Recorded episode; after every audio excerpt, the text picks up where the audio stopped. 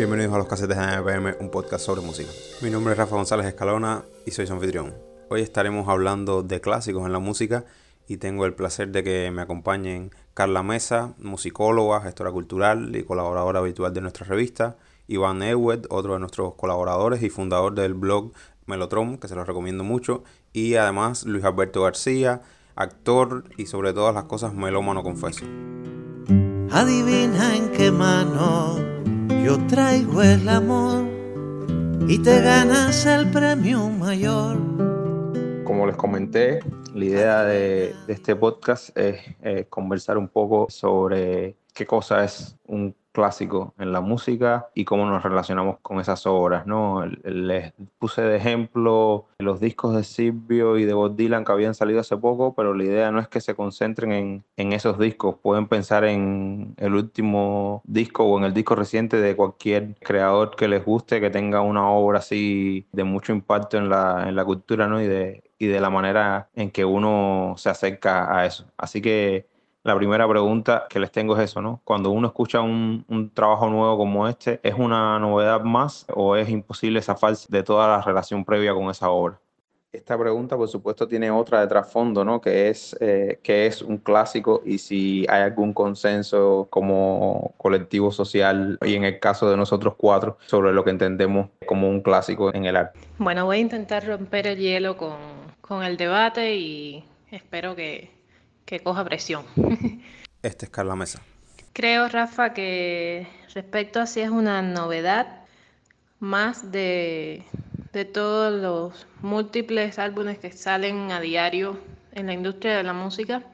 Y por otro lado, sí, esa novedad carga con todo el peso de la palabra clásico. En el caso, por ejemplo, de los dos artistas que propone Silvio y Bob, yo creo que es mitad y mitad. Uno se acerca porque lleva toda la vida escuchando a estos autores y a todos los autores que podamos considerar clásicos, porque ya es rutina, ya es parte de la relación que uno tiene con esas personas, por lo que representan dentro del universo cultural, dentro del universo de la industria, si se quiere, pero novedad es lo primero, ok, es la noticia. Sacaron un nuevo disco de Silvio Rodríguez, hay un nuevo disco de Bob Dylan, eso por supuesto que enseguida es el centro de noticias. Sin embargo, no se escucha igual que si fuera el nuevo disco de, un artista que puede ser su segundo disco, que a lo mejor nos encanta, que puede ser espectacular, pero no, no, no es lo mismo, no es lo mismo. Uno tiene un bagaje y un nivel de información mucho más amplio sobre estos clásicos y eso definitivamente te condiciona a lo que estás escuchando. Para mí, alguien se convierte en clásico cuando ha tenido una obra de aliento sostenido durante toda una carrera o durante la mayor parte de su carrera. Luis Alberto García. Cuando ese artista y su obra logran condensar las cúspides más altas de, de, la cultura de un país, de una comunidad, de una nación. Y eso vale lo mismo para Silvio que para Bob Dylan, que para un Benny Moré o un Miguel Matamoros o un Chucho Valdés. Estamos hablando de artistas que han hecho una obra inmensa que perdurará en la memoria y, y en la historia de los que somos sus contemporáneos, incluso de los que no serán sus contemporáneos, porque una obra eh, perdura en el tiempo. Entonces, cuando alguien así, cuando un artista de esa talla hace una nueva obra, en este caso un nuevo disco, en mi caso particular, ya yo sé o intuyo qué voy a encontrar. Y sé también lo que de ninguna manera voy a encontrar. Puede que a veces me sorprenda un tema, una canción, y yo diga, eh, mira, esto no me lo había esperado. Pero casi siempre, eh, tratándose, ahora mismo hablando de Silvio y de Bob Dylan, uno sabe que, que han hecho un pacto con la poesía, que en esas obras uno siempre va a aprender y a aprender con H, que son dos super monstruos que realmente a veces son más filósofos que músicos, y es por el compromiso que han tenido siempre con, con lo mejor del ser humano, con lo mejor del lenguaje. Son dos titanes de la palabra cantada no me pongo en esa tontería de decir, bueno, cada disco que venga nuevo tiene que ser superior al anterior, porque eso no lo consigue nadie. En las carreras artísticas hay altibajos, hay cúspides y a veces hay un resbalón. Nadie puede preciarse en este mundo de tener una obra que íntegramente sea monolítica y que se supere constantemente a sí misma, porque entonces no habría final nunca. Pero sí, sí espero, por lo menos que, que mantengan el nivel, el nivel que ellos han ganado con su obra. Y de hecho, nunca me han hecho quedar mal. Yo suscribo la definición de clásico que dijo Luis Alberto, me parece súper asentada y no creo que, que, le haga falta algo más. Iván Ewet. En cuanto a escuchar la, las obras de estos clásicos, sin duda no es un lanzamiento más. ¿no? También por lo que decía Carla, de que ya uno va con el background de la obra, pero también de un background incluso más histórico, afectivo, ¿no? que eso tiene también más que ver con la memoria colectiva, supongo, de, una generación, de un país o una comunidad, como decía Luis Alberto y es raro lo que uno espera de, de, estas bandas o estos artistas ya, ya clásicos porque de uno puede esperar ajá, que se mantengan, que se repitan, que no se saquen de la línea que, que tienen y tal. Sin embargo, a otros, por el contrario, si mantienen una misma, o sea, si suenan igual a algo que ya hicieron, de repente eh, eh, eso es lo que está mal, ¿no? Sí, estoy súper de acuerdo con, con lo que comenta Luis Alberto sobre el tipo de artista que estamos tratando de, de analizar cómo nos acercamos a él luego de 70, vamos, 70 no, pero 50 años de carrera, 50 años de los cuales, por ejemplo, yo he vivido la mitad.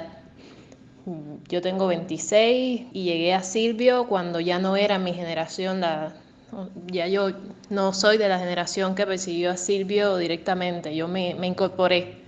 Y con Bob me pasa parecido, incluso me incorporé después que con Silvio y a lo mejor es solamente una selección de palabras con este tema de, de, decir clásico. Me choca la palabra porque me resulta extremadamente conservadora y la definición es con tanto peso histórico también que me choca un poco incluso contra lo que esos dos artistas en particulares han intentado, vamos a decir, como señalar, combatir con su, con su obra, ¿no? con su poesía. Y la palabra clásico, la verdad, me resulta un poquito así, extraña. Me, me, lo, me lo pienso, pero entiendo por qué la estamos utilizando. Carla, perfecto. Este es el momento en el cual tú y ustedes en general cuestionan todo lo que yo he dicho y lo que estamos poniendo sobre la mesa, ¿no? Incluso a lo mejor tenemos que reformularnos la, la idea de por qué seguimos utilizando un término como clásico. Precisamente lo que me resulta un poco contradictorio es llamar clásico a dos intérpretes que trataron de romper con lo clásico inconsciente y conscientemente, porque estuvieron en los dos estados. Eso es lo que me pasa con el término, que es un término que es clásico. El término es en sí muy, muy clásico, muy conservador, muy academicista, muy de academia. Yo también soy enemigo de las etiquetas. Hablé de, de convertirse en clásico porque la pregunta estaba formulada así. A mí las etiquetas no me gustan, ni en arte, ni en la vida, ni en nada pero se ha vuelto costumbre. Es cierto que estos dos cantautores que empezaron de manera totalmente underground, para nada estaban en el mainstream, para nada, han terminado obteniendo sin pretenderlo ese título. Pero es por lo que expliqué, porque han tenido una obra sostenida durante muchísimos años sin abandonar su apuesta primigenia sin abandonar la pelea por una canción de autor con alto vuelo poético. Y eso te convierte en un clásico. A ver, igual te convierte en un clásico si te llamas Juan Formel y te metes 40 años de tu vida llevando en tus canciones la historia de tu país. Yo creo que se podría estudiar perfectamente bien la sociedad cubana de los últimos años escuchando los discos de los Bambam y no solo porque en ellos hayan giros idiomáticos o, o se utilice la jerga callejera o estén llenas de, de frases que ya son parte de, de, cualquier conversación en Cuba. Si no quieres utilizar la palabra clásico, bueno, entonces me voy yo para mi marginalidad de siempre. Son unos salvajes. Esos tipos son unos salvajes. Porque cuando tú defiendes lo tuyo durante tanto tiempo, en un mundo tan convulso, eh, en un medio tan difícil y tan voluble y tan arteramente traicionero con los principios y con las obras de mucha gente, que alguien diga, yo voy a seguir y voy a seguir y voy a seguir y voy a seguir.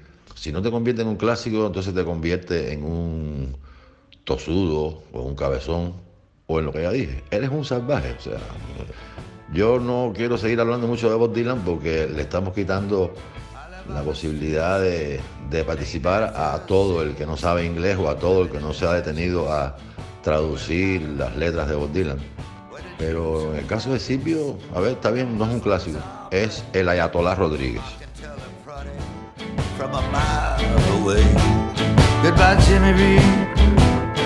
Jimmy Reed. Indeed. Give me that old time religion. It's just what I relación a lo que dice Carla, me, me interesa el, no solo el costado de, del bagaje de información, sino el bagaje sentimental que estaba comentando Iván anteriormente. Yo creo que hay una, una carga emocional previa cuando uno se pone a, a escuchar esta música. En ese sentido, ¿cómo creen que es el, el acercamiento que uno realiza a estos materiales? ¿Les parece que existe algún tipo de prejuicio, sea positivo o sea negativo? Luis Alberto menciona un, un, elemento que me parece esencial en esta discusión, que es el tema del tiempo. Y eso me, me hace pensar en algo que se ha discutido sobre todo en, en, literatura, pero es aplicable a cualquier otra forma de expresión artística, que es el, carácter histórico concreto que puede tener esa valoración del concepto de, clásico. ¿A ustedes les parece que, que, hay obras o artistas que puedan sobrevivir el paso del tiempo sin, sin importar los cambios del canon dominante? Y esta pregunta tiene un, un reverso, ¿no? si les parece que hay obras que en un momento serán revalorizadas como clásicos y que hoy no son tomadas como tales. Además me interesa mucho esto que, que comentaba Iván sobre la repetición y la originalidad. No sé, Iván, si quieres comentar tú mismo o el resto a, propósito de esto, ¿no? Esa idea de, de que estamos esperando en la obra nueva de un artista y que lo condenamos o lo celebramos en la medida que se repita o que haga algo distinto. Y también sucede que para gustos Sucede que para gusto se han hecho colores. Es cierto, hay seguidores de la obra de determinado artista que no quiere que ese artista sea parte de lo que ya dio a conocer en algún momento. Y entonces apuestan por una, por una obra parecida. Y al menor cambio eh, se sienten traicionados. O sea, recuerden, por ejemplo, lo que pasó cuando YouTube sacó el disco, el Discotech, por ejemplo enseguida aparece gente a decir, ay, ya esta gente se volvieron comercialones, ya no son lo que eran. Ha pasado incluso con Coldplay igual. Hay seguidores que no admiten cambios. Para ellos cambiar significa cansancio o traición. Otros sí, otros sí prefieren que el artista se reinvente y que cada vez proponga cosas nuevas, novedosas, que se aparten incluso de lo que ya mostró. Los seguidores y los fanáticos somos bastante volubles y muy complicados.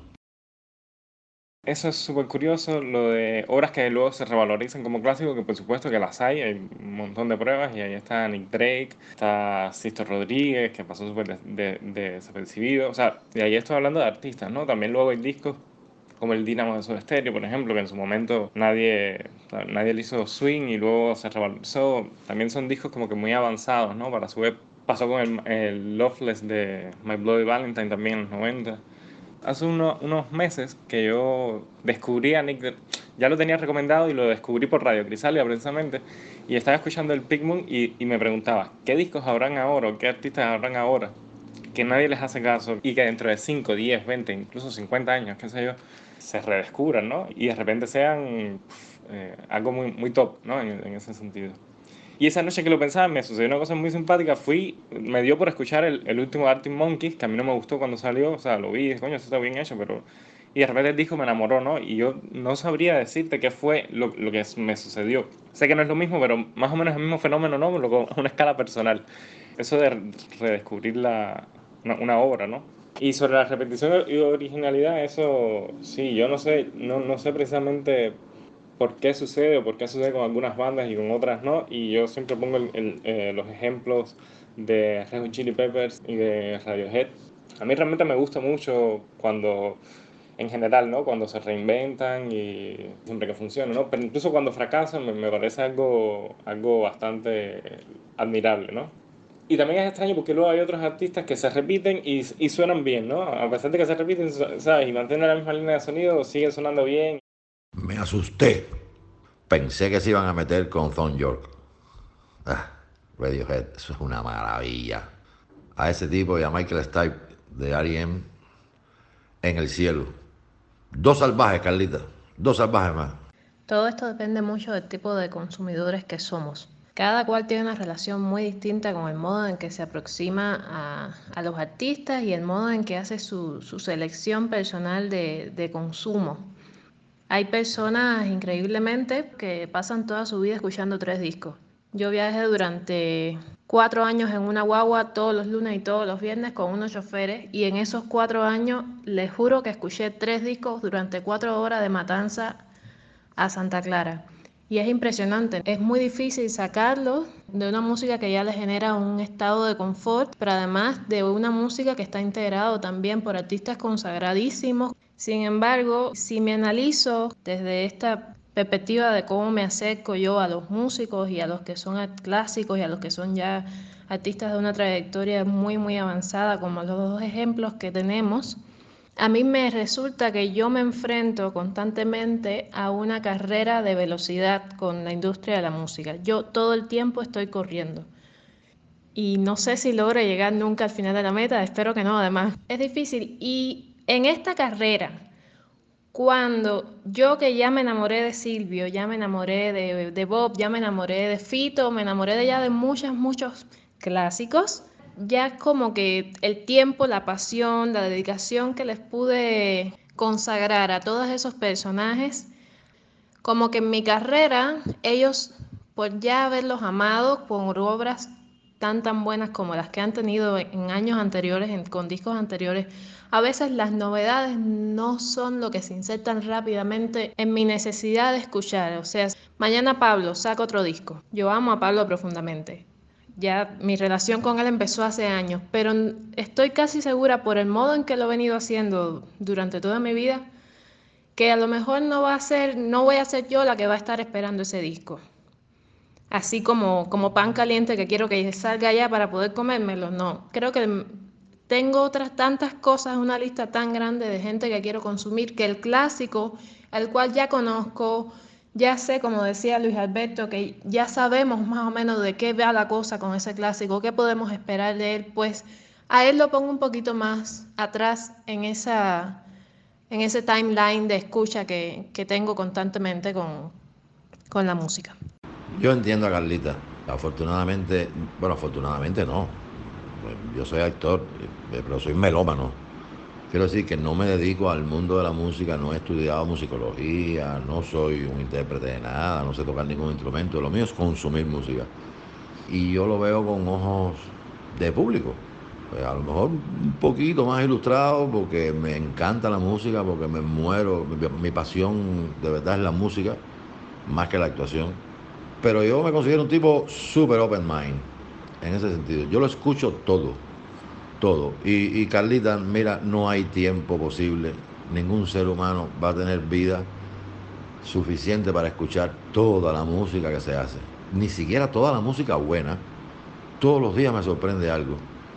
Y lo que he ido haciendo durante muchos años es fabricarme una especie de red de telaraña a la cual aportan muchas personas, muchas. Y claro, estoy como tú, tengo un timeline enorme.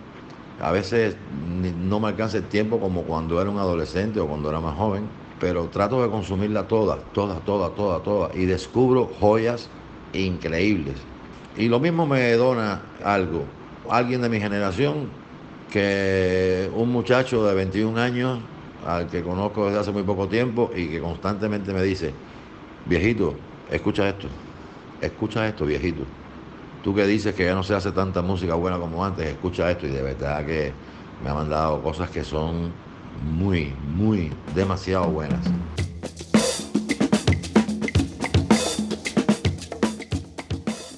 voy a hacer un pequeño experimento a ver qué pasa. Me gustan los análisis que estaba haciendo Iván y los ejemplos que ponía pero por ejemplo pensemos con una banda como los Bam Bam, en mi caso particular me pasa que hace un par de discos estoy sintiendo que están estancados. Creo que es una banda que llegó a su pico a finales de los 90. Digo a su pico en el sentido de, de mostrar nuevas cosas o, o algo así. Y desde entonces eh, siento que ha, estado repitiendo un, un, camino, un camino trillado, que por supuesto sigue siendo una banda icónica, tiene un montón de seguidores, pero siempre me pasa cada vez que encuentro un disco nuevo que me, decepciona un poco, ¿no? De, no logro encontrar ese nuevo costado que me, que me gustaría seguir encontrando en una banda que en los 70, en los 80 y en los 90 supo renovarse. A ustedes, tomando el ejemplo de, de Van Van, digo, para traer esa discusión de la originalidad y la repetición a, a casa, ¿qué, ¿qué le sucede? ¿Qué tan indulgente o qué tan críticos somos con esas bandas que han alcanzado un determinado estatus, ¿no? Cuando sacan nuevas obras. Hay muchas cosas, pero solo te voy a decir así, así, solo así. Justamente anoche la televisión cubana volvió a repetir el, un documental sobre Juanito Formel. Lo que pasa, señores, es que el líder, la cabeza pensante de esa bandona, ya no está. Ha dejado una obra inmensa, ha dejado un legado de los más grandes que hay en la música popular cubana, pero ya el genio no está vivo, desafortunadamente. Y era un genio que tenía el oído pegado en la calle. Él era el intérprete del pueblo cubano del ciudadano a pie. Un genio así no nace todos los días.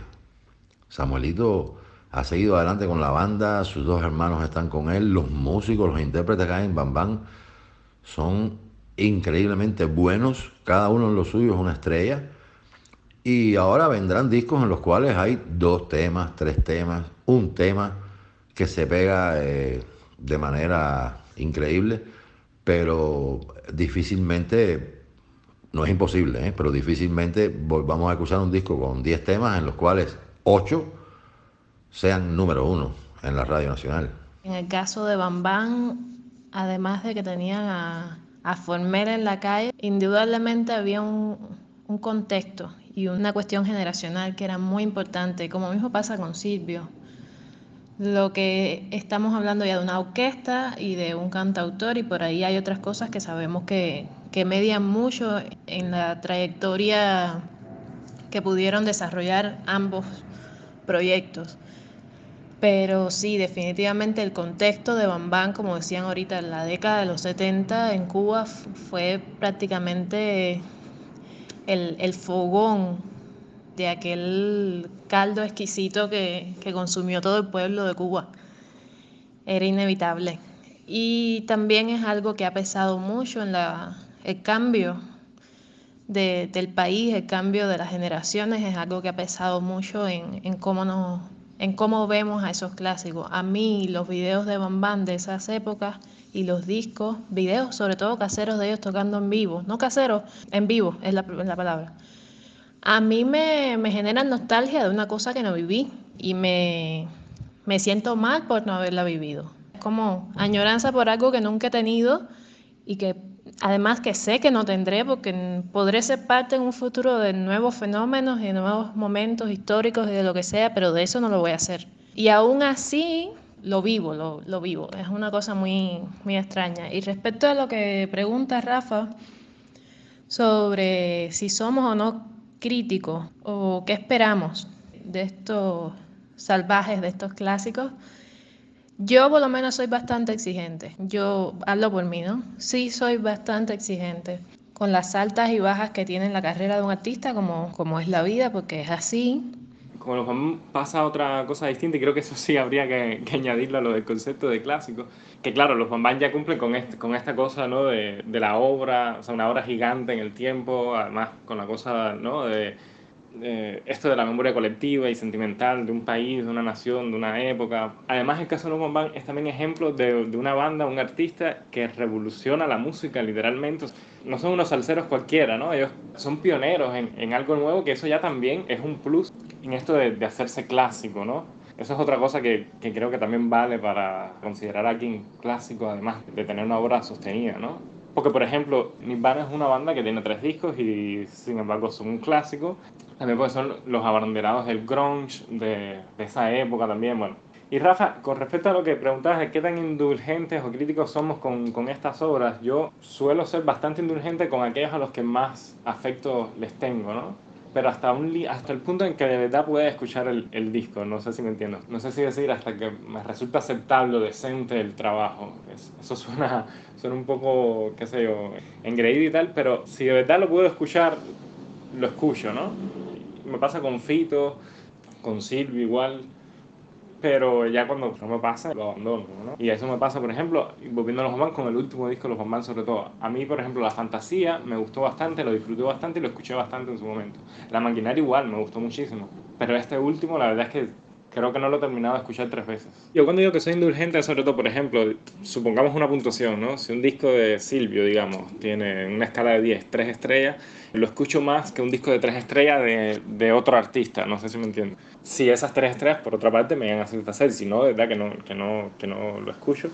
E incluso, aun cuando el disco puede gustarme, puedo criticarlo también. No es un disco bueno, no sé qué más, pero bueno, me gusta porque, qué sé yo, porque me gusta.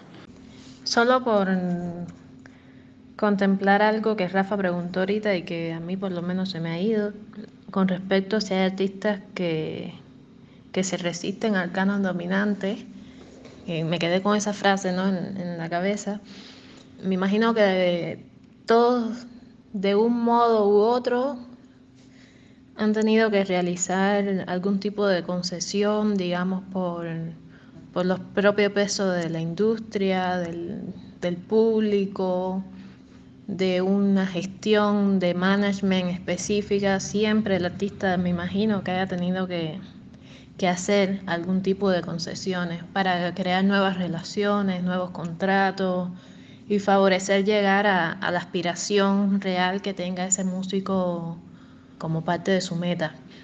Y hay quien, hay quien no los ha hecho, no los hizo nunca. Ahora no me viene nadie así la, a la cabeza, pero hay quien dijo es así y punto, y pues también hay ese caso. Y lo otro que, que también hemos visto, sobre todo en los últimos tiempos, y es muy simpático, son los que han hecho el viaje al revés.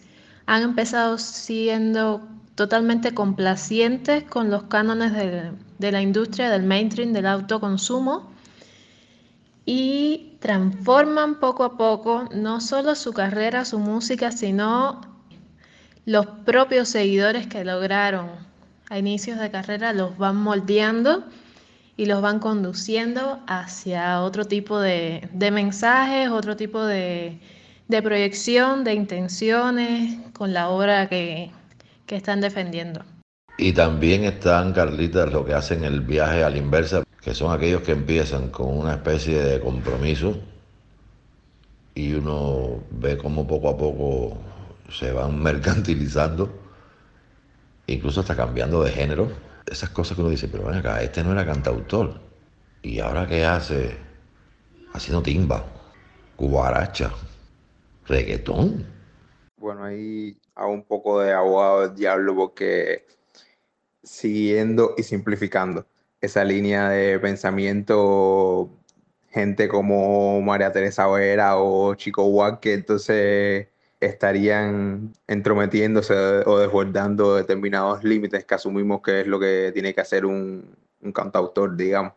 Y, y creo que esa es parte de la gracia también. A mí me gustan sobremanera esos artistas que tratan de imponer un sello que creen en lo que hacen a contrapelo de modas, a contrapelo del mercado. Después que murió Sandy, vinieron los homenajes y, gente diciendo qué grande era, qué maravilloso era, pero yo sufría enormemente y Santi sufría más que yo aún cuando lo programaban en el Sauce y venían 12 personas, tres mesas de cuatro personas. Y se me partía el corazón. Y entonces empezábamos a buscar justificaciones. Bueno, es que tus seguidores de antes ya no son tan jóvenes, tienen obligaciones, son madres, padres, abuelos, no sé cuánto, ya no salen tanto de noche. Y él me miraba como diciéndome, Luis, me estás cuidando. Los tiempos han cambiado. Algo pasó, algo está pasando. Que nada, que no estamos funcionando. Pero yo no voy a abandonar lo que estoy haciendo. Y ese, por ejemplo, Santi Feliu es un caso ejemplar de un tipo que nunca hizo una puta concesión. Ni una. Ni una sobre algo que casualmente antes de que hiciera la pregunta tú estabas comentando a propósito de, de, Santi, que es si la capacidad que define o que ayuda a definir la condición de clásico salvaje, usemos el término que queramos, de un artista es esa voluntad de hacer, de ir a lo suyo y de transformar incluso la percepción de lo que se entiende como una buena obra o como un clásico. Los grandes, grandes, grandes van haciendo su obra sin tener siquiera conciencia de que lo que están haciendo es algo que va a trascender. Es como el héroe. Cuando una persona hace un acto heroico, no está pensando en ese minuto exacto qué héroe soy, qué heroicidad estoy haciendo. No. Entonces, en el caso de los artistas, los músicos en este caso, estamos centrados en la música, van haciendo su obra de a poco. Y en la medida en que su talento y su talante les ayuda y las musas llegan, van conformando un monumento. Es un edificio que se va armando ladrillo a ladrillo, canción a canción, y eso va quedando. El pueblo lo sabe, ¿eh? el pueblo tiene un detector para saber quién es real y quién no. Y el pueblo es quien te otorga ese sitio privilegiado. Probablemente hoy mucha gente no persiga la obra de Silvio Rodríguez, pero sí la de Juan Formel. Probablemente muchas personas, algunas personas no sigan, no, no te puedan cantar tres canciones seguidas de Santiago Feliu porque realmente son difíciles, pero sí saben quién es Alexander Abreu. Y el pueblo es el que te titula, el pueblo te titula. Es cierto que un periodista fue quien le puso a Benny Morel, el bárbaro de ritmo, pero si no hubiera sido el bárbaro del ritmo, los cubanos no le hubieran dicho jamás en la vida el bárbaro del ritmo. Y si Rita Montaner es la única, es porque era única. Entonces, puedes ponerte todos los sobrenombres que tú quieras, inventados por ti o por tu equipo o por tu manager, que si no lo eres, no lo eres y no lo serás. Es cierto lo que decía Luis sobre que el pueblo es quien corona ¿no? a, los artistas y tal. Es lo que hablamos ahorita, ¿no? De obras que se revalorizan y tal. De repente hay gente que está subvalorada, subreconocida y Santiago es un ejemplo y yo sumaría a Jamie Powell, que me parece una bandaza. Me parece de las mejores cosas que han sucedido en la música cubana en los últimos 30 años. Yo recuerdo cuando yo descubrí a Jamie Powell, yo pensé, coño, esto esto en 50 años va a ser lo que hoy es el Buenavista, ¿no? Va a ser lo, tradicional, lo clásico. Sin embargo, es una banda que conocen dos o tres gatos nada más y aparte con una obra tan cubana, tan rica, tan asequible, porque igual yo entendería que, Santiago Feliz no se convierta eh, nunca en un fenómeno de masas, porque bueno, es una poesía más eh, compleja, es música igual más difícil ¿no? de, escuchar. Pero con Jaime Babel me pasa que fácilmente me parece que puede ser algo popular, qué sé yo, como, como Habana Abierta. Y por alguna razón esa gente han, pasado desapercibida durante 30 años. Por el monte Carule, que me lo dijo mi padre, que habían muchos animales Rafa, lo que comenta sobre si ese valor del artista clásico consagrado depende de, su capacidad de reformarse, de constante evolución para proponer algo nuevo, algo diferente. Creo que depende un poco del tipo de artista y de creación que estemos hablando. Así rápido y mal se me ocurre, por ejemplo, en el caso de quienes son poetas como los los artistas que tomamos para empezar este debate, Sid Bob, creo que hay discos de ellos que a veces sonoramente me resultan muy familiares. Sin embargo, no son, no son lo mismo y, uno las valora y las llega a, admirar y a querer. Por otro lado, otro tipo de creación, como los de Bam que es el otro ejemplo que hemos utilizado, pues Bam se nutre de lo que comentaba Luis Alberto, se nutre de, de la cotidianidad, del pueblo, de, y la renovación de ese artista pues depende mucho de, ese entorno popular, de ese entorno que también cambia con el tiempo. Por ejemplo, la canción de, la queratina y de la peluquera y todo aquel relajo que forman que formaron hace muy poco, porque esa canción no es tan tan de los super clásicos de Bam Bam, es una canción muy reciente y sustentada en un contexto estético y económico mucho más moderno. O sea que su renovación depende de esta savia popular. Ahorita Carla comentaba algo sobre que no le, presta la misma atención a, a, la nueva música de los artistas consagrados que a sus obras cumbres. Lo siento si estoy malinterpretando o simplificando tu comentario, Carly, era algo así en cualquier caso, creo que es una idea bastante común en, en las personas. La pregunta que les tengo es que si no les parece que esto es un poco injusto con el trabajo de, de los artistas y si sucede que el mejor disco de Chucho Valdés o de Fito Páez es el próximo que van a sacar. Y la última pregunta que les tengo es ¿qué es lo que nunca le perdonarían a un clásico? Breve y conciso. Yo a los clásicos a los inconmensurables, a los que han alcanzado el, ese parnaso. Les sigo siempre a todos ellos porque en lo que hacen son lo máximo. Entonces, lo que no les perdonaría es que se pusieran mínimos. Pero bueno, lo que yo perdonaría o no, realmente no es importante. Cualquiera de esos músicos diría, y a mí que me interesa lo que pienses tú. Yo soy como soy. Por eso, Rafa, yo siempre estoy abierto a que una sorpresa mayor llegará. Porque el tiempo pone las cosas en su lugar. Y, y aunque a ese artista ya no le acompañe el ímpetu de la primera juventud, ha aprendido mucho por el camino. Ha aprendido incluso en ocasiones a que menos es más. Yo nunca le cierro la puerta a, a los grandes. Por los grandes te dan un susto, los grandes te pueden decidir con un jonrón en el noveno inning, en dos strikes eh, y tres bolas, y te deciden el juego. No son grandes por gusto, no llegaron a ese sitio porque les regalaron las cosas. La vida de los seres humanos es muy compleja. Hay gente, por ejemplo, con las que converso, no discuto, converso, me dicen, ay, no, Luis, a mí, a mí realmente el sitio que me interesa es el sitio de cuando él era jovencito cuando él no era nadie, cuando, cuando estaba luchando por, porque lo conocieran. Ya este de ahora no, este de ahora es un señor que no se dice, Pipo, ven acá, tú no escuchas. Tú no escuchas, tú te formaste esa idea en tu cabeza y no escuchas. En los discos de Silvio siempre hay cosas que te van a estrujar el corazón y te lo van a poner como una pasita.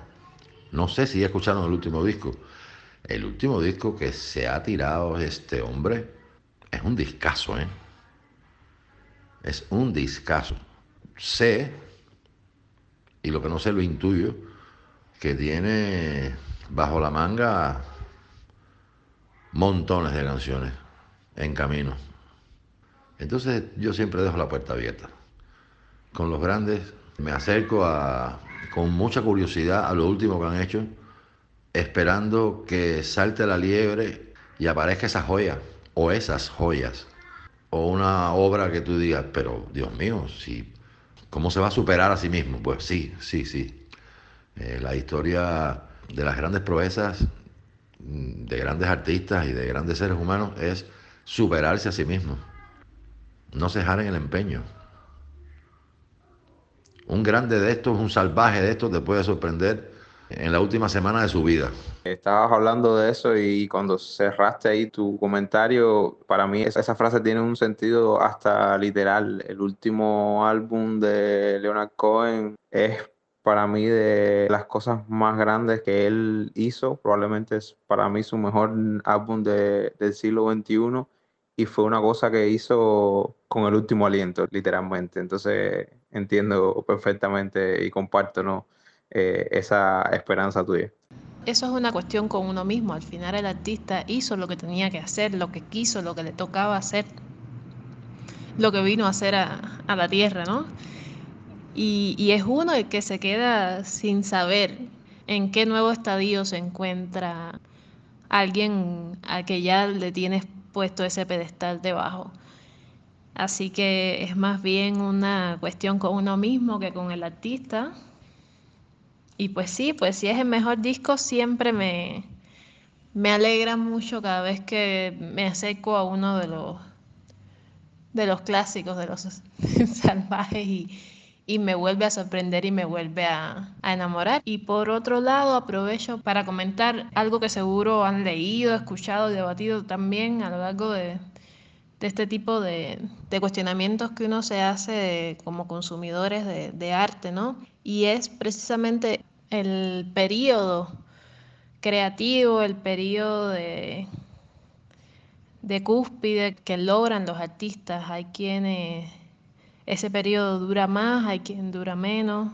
Hay incluso teorías científicas sobre eso que dicen que los 40 años es el, momento de, o sea, la década de los 40 de un ser humano es el momento de mayor capacidad intelectual, mayor capacidad creativa, madurez, experiencia y logras entonces un balance con, intereses, con motivaciones, inspiraciones y todo ese tipo de, de factores que pueden mediar en la creatividad, en la interpretación incluso. Y dicen que es una década, bueno, durada para todo ese tipo de prácticas o de, o de realizaciones o lo que sea. Y también, pues, que llega un momento en que, si bien no a los 40, a lo mejor es a los 80, mira, Bob Dylan y Silvio Rodríguez tienen casi 80 años ahorita, y ahí, y ahí están haciendo discos que, que valen la pena escuchar, que son buenos. Y hay quien no, hay quien a los 40 no, a los 35 escribió su última canción y, siguen dando palo durante muchos años más y entonces ahí caigo yo en otro debate que es hasta, hasta qué punto los creadores, el sentido común de esas personas les lleva las riendas como para saber cuándo deben detenerse aunque suene un poco feo, ¿hasta qué punto sabes que, mira, ya no estoy haciendo lo que hice, lo que, lo que me dio el nombre, lo que me dio el público, de quién soy?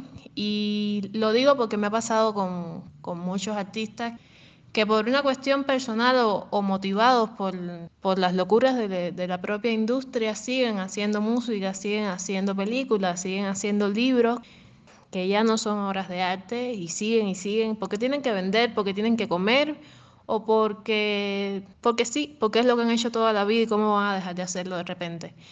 Y ahí entra un tema muy delicado porque como, es como que echas, te echas tú mismo tierra encima después de haber sido extremadamente bueno. Y volviendo por el, por el asunto de qué no le perdonaría un clásico, creo que es el ridículo, porque puedes hacerlo menos bien, un poquito más mal, que es lo mismo y no es igual, pero el ridículo no, creo que es eso, no le perdonaría el ridículo. Yo sí creo que es un poquitico injusto eso, ¿no? Personalmente siempre, siempre estoy esperando que precisamente el próximo sea el mejor, ¿no? Es súper ingenuo y por supuesto muchas veces eso te explota en la cara, pero siempre tengo fe en eso y realmente no habla de mejor en cuanto a, qué sé yo, ¿no? Que tú lo escuches y te coño, esto es mejor que lo otro. Pero sí, lo que sí nunca he creído es que logren, o que, o que me parece incluso más difícil que lograr un disco mejor o un disco tan bueno como las horas cumbres y tal, es que logren el impacto que lograron las anteriores, ¿no? O sea, en un estadio de la carrera que ya digamos ese pico de, fama, por decirlo, o sea, hablando de impacto, ¿no? De fama, ya pasó, es muy difícil volver a, lograr eso porque los tiempos cambiaron, porque eh, la música ha cambiado también, o sea, no, no, no, solo los tiempos, la música, la forma de consumir la música y, y, normalmente eh, estos clásicos se quedan, digamos, estancados o varados un poco, o les cuesta un poco más adaptarse a... O sea, hay quien no, hay quien se adapta fácilmente, pero bueno, hay otros que sí les cuesta un poco más adaptarse a las nuevas formas de consumir la música, los nuevos sonidos. Pero sí me parece un poco injusto decir, no, ya este hizo todo lo que iba a hacer. No, no, o sea, mentira. Y creo que sí, que siempre hay que escucharlo, siempre hay que darle ¿no? El, ese, ese voto de confianza y no dárselo. Porque es lo que decía Luis Alberto, es que se lo han ganado. O sea, realmente se ganaron tener ese voto de confianza de, bueno, puede ser, puede ser este o no. Incluso creo que ese impacto popular, digamos, no lo logran por ese mismo prejuicio de ya hicieron todo lo que tenían que hacer, ya dijeron todo lo que iban a decir. Yo, en materia musical, mm, no sé, perdonaría cualquier cosa, la verdad. Incluso me parece una cosa de, de respeto para con el artista. O sea, yo no yo no tengo que perdonarle nada a un músico, me parece. El público no tiene que perdonarle nada. O sea, un músico tiene sus necesidades creativas, expresivas, incluso económicas, porque si el tipo ahora le dio la gana de hacer reggaetón, es como que, bueno, yo. Y hablo de hacer reggaetón como algo, como algo muy comercial, ¿no? Digamos, entre comillas, y no. Porque puede caer un buen disco de reggaetón. Entonces, mira, aplauso. Que no creo que tenga nada, nada que perdonar. Cada quien hace lo que quiera y, bueno, luego uno lo consume o no lo consume, pero creo que no es criticarle en lo musical esos deseos de experimentar, entre comillas, pues no sé a esta altura que tanto se puede experimentar en la música, pero bueno, yo sí intento siempre, a veces por supuesto no lo logro y las cosas se contaminan, una cosa permea a la otra. No mezclar lo que es la persona con lo que es la obra, porque al final yo lo que consumo es la obra, aunque siempre me lea las biografías y tal y, y, y las opiniones y uno y yo creo que uno no debe, que es ingenuo desligar la biografía, el momento histórico, todas esas cosas que hemos hablado, de la forma en la que uno consume la, obra de, de, cualquier músico, ¿no? no solo los clásicos, de cualquier músico.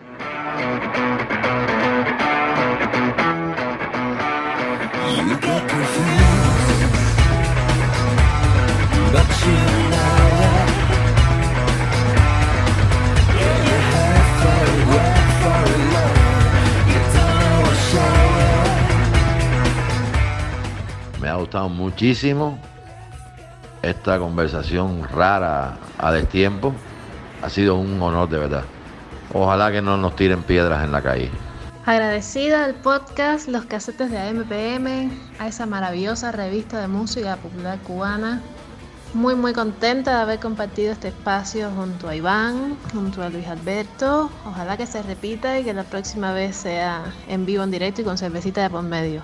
Esto me ha sido un lujazo compartir con gente como Carla, Luis Alberto y, bueno, por supuesto tú, Rafa. Y la verdad es que me he quedado con ganas de más. Al principio estaba así como que medio temeroso, ¿no? Porque, bueno, los demás invitados eran como top, top. Pero bueno, al final he cogido el gusto y la verdad que me, dan, me, me quedo con ganas de seguir dando muelas sobre música y tal. Y sí, ojalá se repita y yo me pido para mí jugo porque no tomo cerveza, lo siento, pero bueno. Eh, muchísimas gracias. Quiero darle las gracias a Carla Mesa, a Luis Alberto García y a Iván Ewet por habernos acompañado en este intercambio. Gracias de verdad. Ha sido un gusto poder ver este cruce de tan buenas ideas. Me parece que este va a ser el primero de muchos encuentros con, con ustedes.